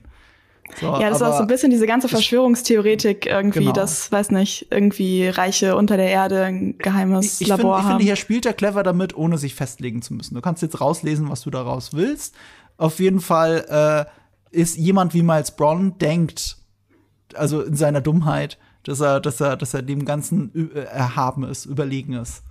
Und ob das jetzt, uh, ob die sich jetzt einfach nur Desinfektionsmittel in den Mund sprühen und noch vielleicht funktioniert, ja, keine Ahnung. Laundry Detergent. Experimentelles. Ähm, Deswegen, keine Ahnung. Ah, das ergibt für mich jetzt ja. voll viel Sinn. Aber ich, irgendwie freue ich mich gerade darüber, weil ich da nicht drüber nachgedacht hatte in dem Moment, dass es einfach wieder so eine Miles Brown-Aktion sein könnte, die einfach äh, nicht stichfestig, äh, stichhaltig ist. Ich, ich finde, sowas merkt man auch fast mehr beim Rewatch. Also wie viele ja. Sachen man dann erst beim Rewatch nochmal so richtig feststellt oder welche Wörter er falsch ausspricht und so weiter und so weiter. Ja, das, beim Rewatch ja, genau. fällt es einem wie Schuppen von den Augen. Und das ist echt ganz schön und man entdeckt wirklich immer wieder neue Sachen. Man achtet auf andere Sachen. Ähm, und diese e Meta-Ebene, die haben halt alle Ryan Johnson-Filme tatsächlich. Also ich glaube, es ist mhm. kein Ryan Johnson-Film, den ich mehrmals gesehen habe, wo ich nicht bei jedem Mal gucken immer irgendwas anderes für mich noch entdeckt habe, was mir vorher nicht aufgefallen ist. Und damit meine ich nicht nur Details, sondern wirklich Bedeutung. Also wirklich mhm. Bedeutung. Was will er mir hier eigentlich sagen? Oder eben ja. nicht sagen? Hm, ich freue mich auf den Rewatch. Ich habe gefühlt, als ich aus dem Kino rausgekommen bin, gleich in der Redaktion gefragt, ob es schon einen Screener gibt, ähm, den ich mir angucken kann. es gab leider keinen, aber jetzt bald ist es ja soweit. Quasi Übrigens, morgen. Von wegen äh, Rewatch, also wir sind ja im Spoiler-Part, deswegen darf ich das ja sagen. Man sieht tatsächlich, dass Miles Bronn äh, den, den Drink austauscht mit äh, für Duke Cody. Also dass er ja. ihm das in die mhm. Hand gibt. Das ja. habe ich mich schon, das habe ich, also ich habe es nicht gesehen, ähm, aber es, man kann es wohl sehen. Und Hab danach ist erst dieser gefakte Flashback ja. und das ist so diese falsche Fährte. Aber das ist mir auch schon während des Guckens aufgefallen, dass er ja so ganz bewusst die Aufmerksamkeit wie so ein ganz schlechter Zauberer auf das Kleid von Birdie lenkt. So, hier, schaut, schaut mal alle dahin. Und so, das ist, das ist, das ist so weird. Und so auch so, das klingt wie so ein schlecht gemachter Zaubertrick. Er hat so einen Zauberkurs gemacht in so einem Ferienlager und deswegen weiß ja, er das. Und, jetzt. und ja, es war, es war genau das. Es war ein schlechter Zaubertrick. und du, das siehst du alles, aber ähm, halt oder auch Lässt nicht. sich ja auch lenken dann davon. Also ich ja. habe es auch nicht gesehen, ich habe auch nur danach gelesen, dass man das anscheinend sehen kann. Aber klar, und wenn dann auch noch ähm, im Film oder bei der Produktion dann hier der Birdie dann so ein mega buntes Kleid gegeben wird, also du kannst ja gar nicht anders als darauf zu achten, außer du bist schon so geschult, dass du aus Prinzip nicht auf das Zentrum des Bildes oder auf den vermeintlichen mhm. Fokus des Bildes guckst, sondern einfach aus Prinzip irgendwo anders hin. Ja. Aber es ist natürlich nicht so einfach. Ja, jetzt haben wir sehr viel äh, ja, sehr viele Lobeshymnen über den Film gesungen, aber ähm, wir haben aber auch schon gesagt, es gibt so die ein oder andere Schwäche oder das ein oder andere Problem des Films. Ich glaube, Lisa, du hast doch äh, eingangs gesagt im spoilerfreien Part, dass, das, dass es da an ein oder anderen Stelle ein bisschen knirscht und dass du da an der einen oder anderen Stelle ein paar Probleme damit hast. Vielleicht magst du mal anfangen. Ja, also ähm, erstmal ähm, quasi außerhalb von der Struktur, sondern von, also zu den Charakteren, fand ich, dass ähm, so ein, zwei Leute aus dem Ensemble so ein bisschen wenig genutzt worden sind. Also ich finde zum Beispiel Catherine Hahn oder ähm, hier heißt er denn Lion, nee, nicht Lionel, so heißt er im Film, Leslie Odom Jr. heißt er, glaube ich. Mhm. Ja. Ähm, die beiden, also ich finde, dass da auf jeden Fall ein paar Personen mehr Screentime bekommen haben als andere. Und äh, vor allem Catherine Hahn finde ich halt einfach, ich finde die eine echt gute Schauspielerin, die ist super witzig, da hätte man noch ihr mehr Momente irgendwie auch geben können. und von der ganzen Struktur. Ähm, also ich fand das gut mit dem, mit diesem quasi großen Flashback und dieser anderen Perspektive.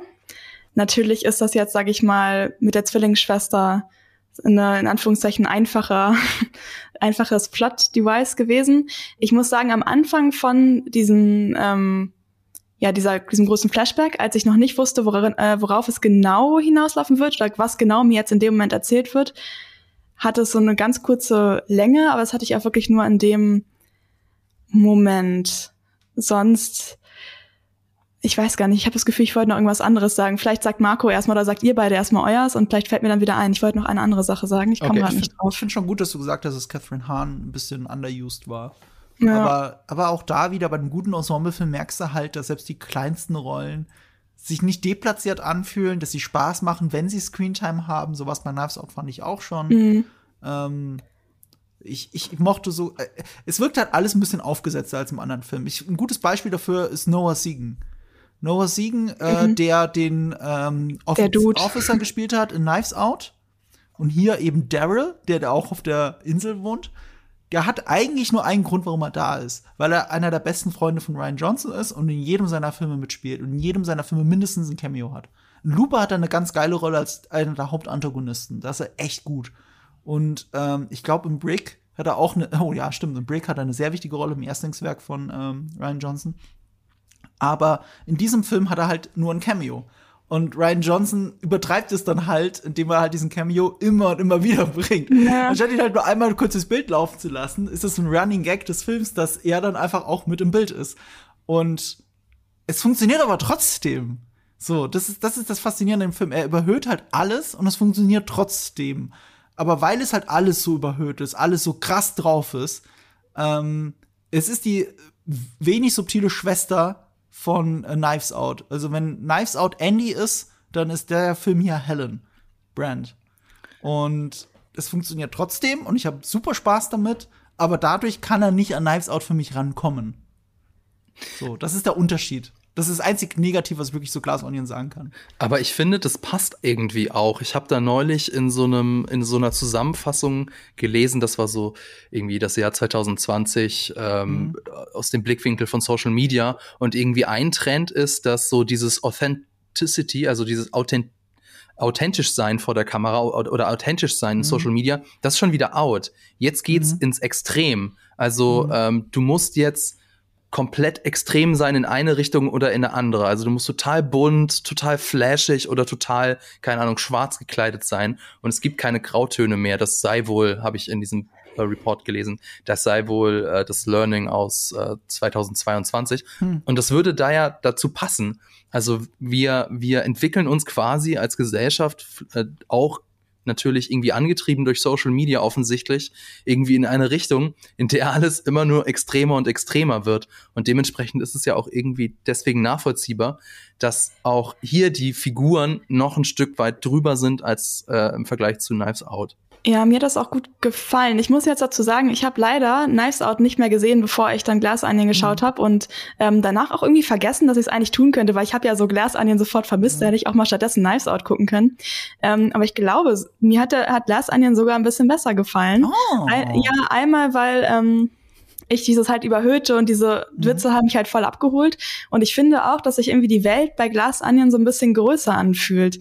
Also mhm. einfach also einerseits natürlich, weil wir ähm, den Ort wechseln auf dieser Insel sind, die ist ja einerseits quasi vom Platz her begrenzt, aber trotzdem ist es nicht sozusagen ein Haus, das irgendwo steht, sondern es ist so an diesem weiten Ozean. Aber ich finde auch die Message des Films ist irgendwie anders nochmal als bei Glas, äh, Quatsch, als bei Knives, uh, Knives Onion, oh, jetzt fange ich auch schon damit an, bei Knives Out, ähm, weil es zwar auch um quasi Reiche geht oder Kritik an ja, Machtverhältnissen oder Macht.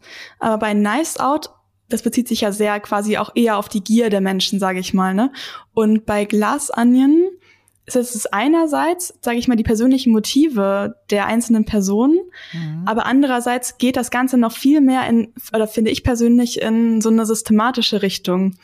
Dass mhm. ähm, so ein bisschen geguckt wird, diese ganzen ProtagonistInnen, die haben ja ähm, sage ich mal, nicht nur in Anführungszeichen die Connection zu Miles, weil sie jetzt mit ihm verwandt sind. Also ich meine, die sind ja alle auch abhängig von dieser einen Person. Das ist ja, glaube ich, bei, ah, wie heißt der, Har, der, der Familienvater Trombay, wie heißt der mit Vornamen? Harlan, glaube ich, ne? Mhm. Es ist auch so, dass er sozusagen, sozusagen auch diesen Verlag da von seinem Sohn oder so finanziert.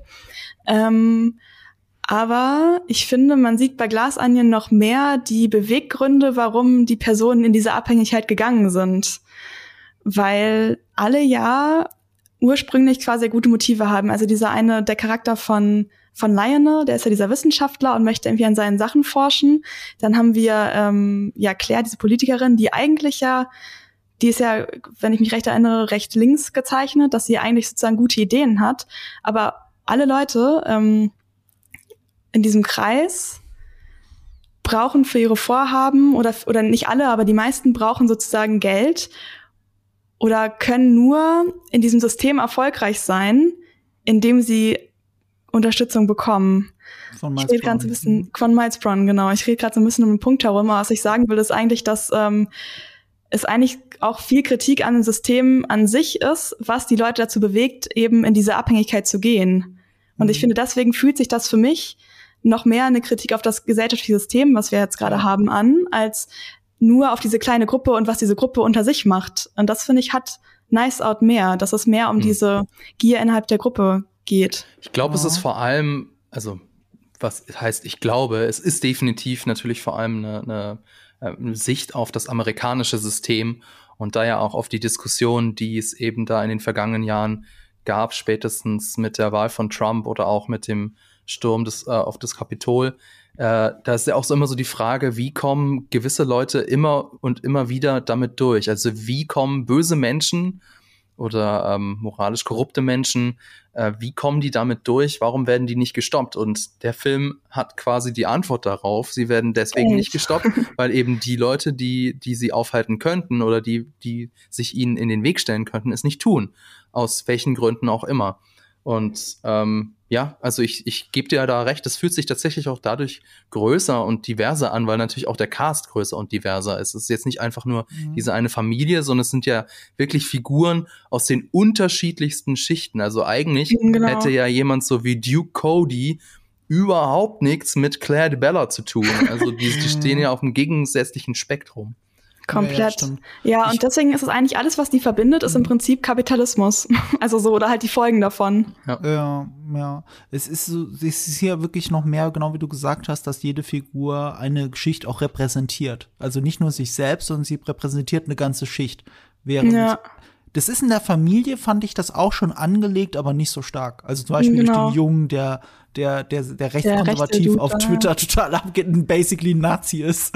Ja. Ähm, ähm, solche Sachen hattest du schon drin, aber noch sehr verstreut. Und äh, schon den Fokus auf eine Familie, die ja auch als Familie funktionieren muss. Und hier ist es einfach größer. Ich glaube auch deswegen ist es vielleicht, äh, weil es noch mehr in your faces als bei Knives Out. Ich glaube, bei Knives Out hat man lange Zeit gar nicht gemerkt, dass es eine ganz große Gesellschaftssatire ist, bis, bis sie die Tasse auf dem Balkon wirklich da ja, hinstellt und von oben auf die Familie herunter hinabblickt. Und das ist so ein bisschen wie ich auch Glass Onion interpretiere. Er will schon immer, er will halt mehr sein und größer sein. Und das merkst du halt am Ende. Weil, ähm, weißt du, der hat das Ende, das, wirklich Nice Out hat ein so perfektes Ende, dass da einfach Rolling Stones laufen und diese Familienporträts reinlaufen, dass du diese bildliche Aussage hast, dass sie über der Familie steht und die von unten äh, in ihrer Gunst jetzt stehen müssen und, und, und heraufschauen. Ne? Du hast dieses über diese übertriebene Bildsprache und diese Musik, Rolling Stones. Und Ryan Johnson hat sich halt gedacht, wie kann man das toppen? Naja, gut, besser als die Rolling Stones nur die Beatles. also, also ist es Glass Onion von den Beatles. Und, ähm, und insofern ist der Film schon, finde ich, trotzdem platter als der andere, weil der andere mehr auf einer emotionalen Ebene funktioniert hat und der hier mehr Haut drauf ist. Aber das ist ja alles nicht schlimm, weil das sind alles Whodunits. So, Whodunits sind schon immer plakativ und karikaturhaft ja. gewesen. Und Ryan Johnson ist so einer der ersten, die erkannt haben, welches gesellschaftskritische Potenzial da eigentlich dahinter steckt und dass man trotzdem, auch wenn es nur ein Whodunit ist, mit einem Detektiv, der sich eigentlich kaum verändert, eine persönliche Geschichte erzählen kann. Und das macht diese Filme so toll. Ich glaube, ich habe jetzt, wie gesagt, Glass Onion nur einmal gesehen, aber ich glaube, mir gefällt Glass Onion tatsächlich ein Ticken besser als Knives oh. Out.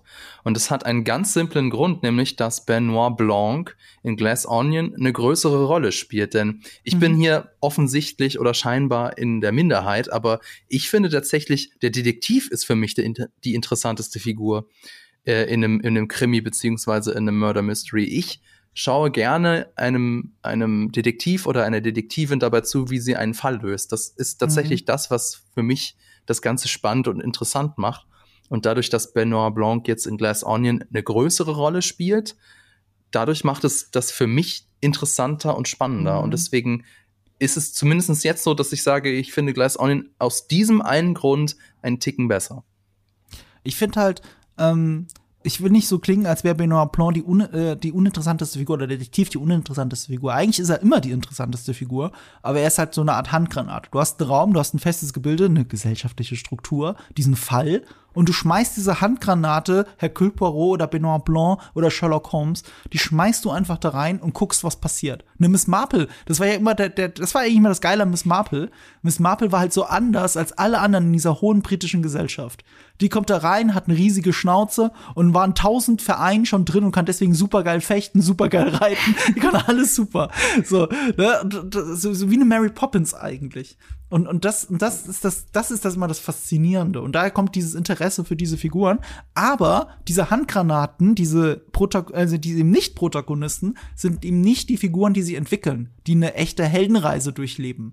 Das äh, in den besten Filmen liegt das eben auch am Gesamtcast, am Ensemble und wie das funktioniert. Und bei den Ryan Johnson-Filmen ganz besonders daran, dass er sich ein einzelnes Schicksal rauspickt und uns in ihre Perspektive versetzt.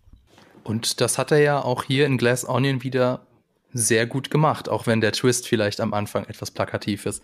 Aber wie gesagt, uns hat in der Film ja alles, alles sehr gut gefallen.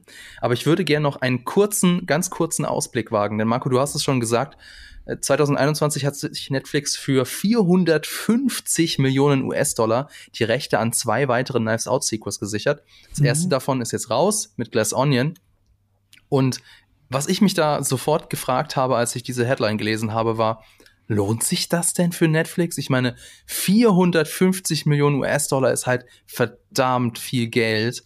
Und ähm, ich meine, letztlich ist es halt nur, in Anführungszeichen, ein weiterer Film in der riesigen Netflix-Bibliothek, der jetzt halt über die Feiertage geguckt wird.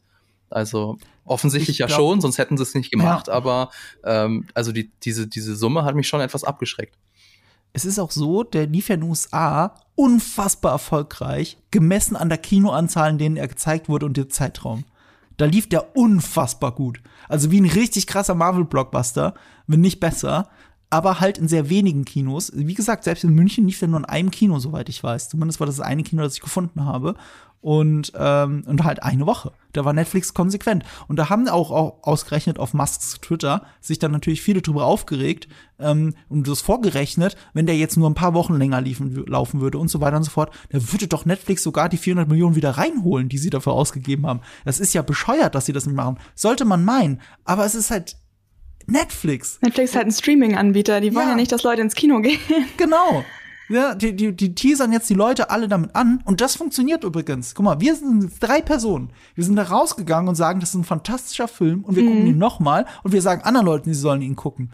Die, die, eine Woche Kino machen sie in Wirklichkeit nur wegen den Oscar-Chancen. Die machen sie ja. auch nicht mal wegen Word of Mouth, sondern nur damit er überhaupt von Oscars nominiert werden kann, weil, turns out, Knives Out war auch sehr erfolgreich in Oscar- und Golden Globe-Nominierungen. Und ich habe jetzt parallel mal IMDb aufgemacht. Glass Onion, Knives Out Mystery, der lief jetzt vor einem Monat für eine Woche. Die über 12.000 Bewertungen auf IMDb haben sich bei 8,0 von 10 eingependelt.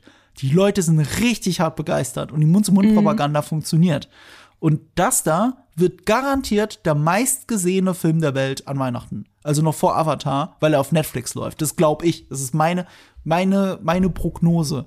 Und, äh, und das ist das, was sie wollen. Sie wollen der erfolgreichste Film der Feiertage, wenn nicht des Jahres, wollen sie haben in ihrem Portfolio, weil Netflix kostet mehrere Milliarden äh, jedes Jahr Und, äh, und jetzt gerade gehen sie eine sehr schwierige Zeit durch und sie brauchen den Hype. Sie brauchen Filme, über die alle reden und von denen sie nicht sagen können, oh, da war jetzt aber nur so, also denkt nur mal an die anderen 400 Millionen Dollar Filme, die Netflix so gemacht hat, wie The Grey Man oder, äh, also die hat nicht ganz so viel gekostet, aber fast so viel. Oder diese andere Red Notice. So, alles mhm. Rohrkrepierer. Die machen sich alle drüber lustig. Die kosten so viel, weil die Stars so viel kosten, weil sie das von Netflix kriegen. Die werden zwar viel geguckt, aber keiner redet in hohen Ton Tönen darüber. Und die Oscar-Filme, die sie ja auch haben, wie Power of the Dog, ne, für mich einer der besten Filme der letzten Jahre, den hat auch kein Mensch gesehen. So, bei den Oscars wird er, wird er äh, berücksichtigt, aber wenn Leute über Netflix-Filme reden und die Augen zumachen, denkt keiner an Power of the Dog. Oder Bardo, jetzt von Inarito, ist ja jetzt da. Den mhm. muss ich noch gucken. Da bin ich ja mega gehypt drauf, weil Inarito nur geile Filme macht. Aber ja, das sind nicht die Filme, über die die Leute reden. Die brauchen so ein bisschen so, so, ein, so ein Mainstream-Franchise ja. braucht Netflix ja. wieder. Vor allem, weil Netflix ja gerade so in der Kritik steht mit aus diversen Gründen. So, also allein so wegen dieser ganzen Streaming- und Werbesache, auch weil die irgendwie gefühlt super viele Serien nach ein, zwei, drei Staffeln einfach absägen. Also die, ich glaube, das ja lohnt sich auch auf jeden, also nicht nur finanziell, aber auch image-technisch sehr. Ja. Und du kannst die Kuh noch lange melken. Also ich glaube, äh, Danny Craig hat im Late Night Show Interview auch gesagt, das könnte noch ewig spielen, das könnte sich vorstellen. Das ist ja ich auch ewig Bond. gucken. Da kann man alt werden mit so einer Rolle. Ja. Solange Ryan Johnson äh, und äh, Ryan, solange Ryan Johnson am Start ist, ist auch äh, Benoit Blanc am Start. Und dann geht das halt. So, und dann kriegen wir vielleicht nie meine Star Wars, andere Star Wars Trilogie, die ich gern hätte, kriege ich dann halt nie. Aber dafür 20 Benoit Blanc Filme. Naja, wer weiß. Ja, also jetzt gibt's ja erstmal nur ein weiteres. Also zumindestens hat, da hat jetzt so, so geht der Deal, den Netflix mit Ryan Johnson hat. Spricht natürlich ja. nichts dagegen, dass der Deal nochmal irgendwie verlängert wird. Genau. Aber. Er hat ja die Rechte dran, ne? Ja. Also er und sein äh, Co-Produzent. Das ist halt das Wichtige. Er hat die Rechte. Nicht irgendein Filmstudio, sondern er und Ram Bergman, sein Co-Produzent seit, seit der Highschool, äh, seit der Filmhochschule. Und, und sein Kameramann Steve Yatlin ist ja auch immer dabei oder sein Cousin, wie wir schon gesagt haben. Eine Sache, die mich aber interessieren würde, ich würde jetzt gerne eure Prognose hören. Ich finde, ein dritter Film hat ein Riesenproblem jetzt schon. Egal was die Story ist, egal was die Aussage ist, egal wie, wie krass abgefahren oder wie down to earth der nächste Film ist. Wie willst du Rolling Stones und The Beatles noch toppen?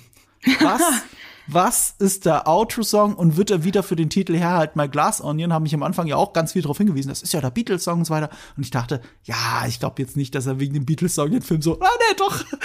hat er, hat er, also wirklich einfach geguckt bei Spotify, was es für ein Song mit, mit Glas oder so gibt, ne? Meinte er. Ja, genau. Also es war ihm wohl irgendwie schon klar, dass Glas wegen Durchsichtigkeit und so, das war irgendwie das Thema oder ein, spielte eine wichtige mhm. Rolle. Und dann hat er halt bei seiner Spotify, in seiner Spotify Bibliothek einfach Glas eingegeben, um zu gucken, ah. welche Songs es gibt. Und ja, Glass Onion, ne? Geiler Titel. Vielleicht kommt irgendwas von Queen im nächsten Film oder so. Stimmt, Queen. Es muss eigentlich was von Queen sein. Also insofern, ähm, ja, Beatles, ah. Rolling Stones, aber, Queen. Aber klar, es ist wirklich ein großes Problem. Du hast recht, Marco. Ja. Also da muss man schon, also jetzt, wo das so ein Ding ist, muss er da drüber nachdenken, auf jeden Fall. Okay, aber jetzt mal ernsthaft. Ich meine, was, was wünscht ihr euch denn äh, für, oder wie, wie, wie könntet ihr euch einen dritten Teil vorstellen? Also wird es noch, eska noch weiter eskalieren, wird der Ton noch weiter, äh, weiter eskalieren, wird es noch schrulliger? Mhm. Was, was glaubt ihr? Oder also ich meine, es sind, es sind, wie wir festgestellt haben, es sind ja Wohlfühlfilme, das heißt irgendwie jetzt einen komplett ernsthaften Noir-Film wird's ja nicht. Aber was wünscht ihr euch denn für den dritten Teil? Also ich glaube oder hoffe eigentlich, dass es nicht so vom Ton her noch mehr eskaliert oder noch abgespaceter wird, weil ich meine jetzt, ich fand es jetzt lustig, aber ich glaube, irgendwann wird es zu krass, irgendwann kommt man da nicht mehr mit. Ich hoffe, dass äh, Ryan Johnson vielleicht andere Elemente so ein bisschen, also woanders quasi so ein bisschen den Stein umdreht, also so ein bisschen sich andere Elemente oder Ideen sucht, wo er entweder so Genrekonventionen ja ein bisschen umdrehen kann oder vielleicht irgendwie einfach einen anderen Bereich nimmt, wo er eskalieren kann oder halt oder andere neue, ich weiß nicht, statt sich neue Twistmöglichkeiten überlegt oder sowas. Zum, ja, was könnte man denn nehmen? So weiß nicht, dass es am Ende dann keinen Mörder gibt, sondern eigentlich der die Person ist Patient X von irgendeiner neuen Bedrohung, keine Ahnung. ich, ähm, ich sollte mal mit Ryan Johnson drüber sprechen. Aber ich fände es auf jeden Fall generell cool, dass ähm, wenn er so ein paar andere Sachen sich auch anschaut irgendwie oder so ein paar noch mehr neue Ideen einbringt, anstatt die Sachen, die er jetzt hat. Also klar muss er die irgendwo weiterführen, aber ich glaube, mit noch mehr Humor oder noch mehr Absurdität ist irgendwann so die eine Decke so erreicht. Die, die ne? Decke erreicht, ja. Marco, was meinst Die denn du? eine Schmerzgrenze. Ja. ja. Ähm, also, ey, wir wissen es zwar nicht, aber er weiß es, weil er läuft ja schon mit dem Drehbuch in der Tasche rum. Das ist so ein, so, so ein Tick von ihm. Er schreibt all seine Dreh Drehbücher in so einen kleinen molesken Hm, das Taschenbüchern. habe ich auch gelesen. Das schreibt er immer so rein und äh, eins reicht nicht für ein ganzes Drehbuch, deswegen hat er mehrere Stapel und an der Seite schreibt er das Datum und die Version drauf und sowas. Und irgendwo, ich glaube, Red Carpet Premiere oder so, Knives Out, wurde er drauf angesprochen auch, und dann hat er tatsächlich sein Drehbuch so aus der Tasche gezogen. Er hat's dabei, Oh. er schreibt dran, er hat eine Idee. Ich bin gespannt, was es ist. Ich bin deiner Meinung, man kann eigentlich nicht noch abgedrehter sein. Er hat aber das Budget. Also wer weiß, ich, ich glaube halt, ich glaube, es, ich, es läuft halt Gefahr, dass er sich auserzählt. Aber das hätte ich auch schon bei Glass Onion, hätte ich mir auch nicht vorstellen können, wie ihm dazu eine geile Fortsetzung aussieht, also zu Knives Out und trotzdem hat's funktioniert. Wer weiß das schon so genau. Also es kann nicht wieder, das sage ich jetzt, ne, aber in, in drei Jahren sitze ich hier und sage, oh, der Film war super geil. Aber ich kann es mir nicht vorstellen, dass jetzt schon wieder eine junge Frau, die von der Gesellschaft vernachlässigt wird, wieder als Protagonistin wieder mit reinziehst. Vielleicht Dass ist er gerade. so weiter und ja. weiter erzählst, dass das das wiederkehrende Motiv ist. Ich glaube, es muss auch andere Opfer geben. ähm, ähm, aber ich bin gespannt. Ich bin einfach gespannt. Vielleicht liegt ja die Lösung gerade darin, was Fabian meinte, mit dem Fokus auf den Detektiv, dass vielleicht wir da dann doch ausnahmsweise ähm, noch neue Einblicke bekommen oder so. Aber ja, du hast recht, Marco. Irgendwie bräuchte man mal einen neuen, ab dem dritten Film wahrscheinlich eine neue Herangehensweise. Aber ich meine, selbst wenn nicht, selbst wenn Ryan Johnson sich nicht die ganze Zeit toppt, selbst wenn das einfach nur sehr, sehr gute Filme werden, Mhm. das reicht mir ja, schon. stimmt. Wir haben so Ja, hohe. Ansprüche. Also ich bin Ja. damit vollkommen zufrieden, wenn er jetzt äh, bis in alle Ewigkeit halt diese Murder Mysteries mit einem Twist macht, die einfach Spaß machen, bei dem man rausgeht und sagt, yeah, awesome, jetzt, jetzt äh, fühle ich mich gut. Mhm. Das, das macht doch Spaß, das ist doch schön. Ja, aber ich, da denke ich jetzt auch an Ryan Johnson. Es macht schon Spaß und vor allem, ich fand das auch sehr schön. Dave Batista hat erzählt, er hat ja mit, mit, mit Danny Craig ja Spectre gedreht. Und wenn Daniel Craig James Bond dreht, man kann es sich schon vorstellen, ist er sehr in sich gekehrt, will lieber allein sein am Set, ist halt, sammelt diese innere Wut und Loneliness von James Bond, ne? Aber am Set von Knives Out hatte Dave Batista das Gefühl, dass Daniel Craig die Zeit seines Lebens hatte. Hat mit glaub, die hatten alle ihre Zeit ihres gelacht, war Lebens, super ja. happy. Ja, alle, alle berichten das, die Ich mit Ryan das Johnson ist, ich war, glaube ich, war wie so ein Feriencamp mit denen da. So, ja. Ja, absolut. Und, und ich, ich wünsche mir halt, ähm, ja, weißt du, das Ding ist, alle hatten eine tolle Zeit, aber wenn du Ryan Johnson fragst, was der High Point of his life war, um ihn zu zitieren, es war Star Wars The Last Jedi, der Dreh davon. Dass er als so krasser Star Wars-Fan einen eigenen Star Wars-Film inszenieren konnte. Das war der High Point, his, his professional High Point of his life. Und ich denk so, wenn, weißt du, dann, dann, ich will einfach sehen, was er mit Star Wars weitermacht. Ich will sehen, ähm, dass er sich da auch komplett austoben kann, ohne an ein Drehbuch und an Charaktere von einem anderen Regisseur gefangen zu sein oder Autoren äh, gebunden zu sein. Und äh, da bin ich, da wäre ich einfach super gespannt. Das hätte ich gerne. Ja, ich auch. Alles klar. Dann würde ich sagen, das war's für diese Folge. Ich hoffe, es hat euch gefallen. Lasst uns doch einen Kommentar da, schreibt uns eine Rezension bei Apple Podcast oder folgt uns bei Spotify. Das war's für 2022. Wir wünschen euch frohe Weihnachten und einen guten Rutsch ins neue Jahr. Vielen Dank fürs Zuhören. Danke an das Team im Hintergrund und natürlich an Vodafone. Bis zum nächsten Mal.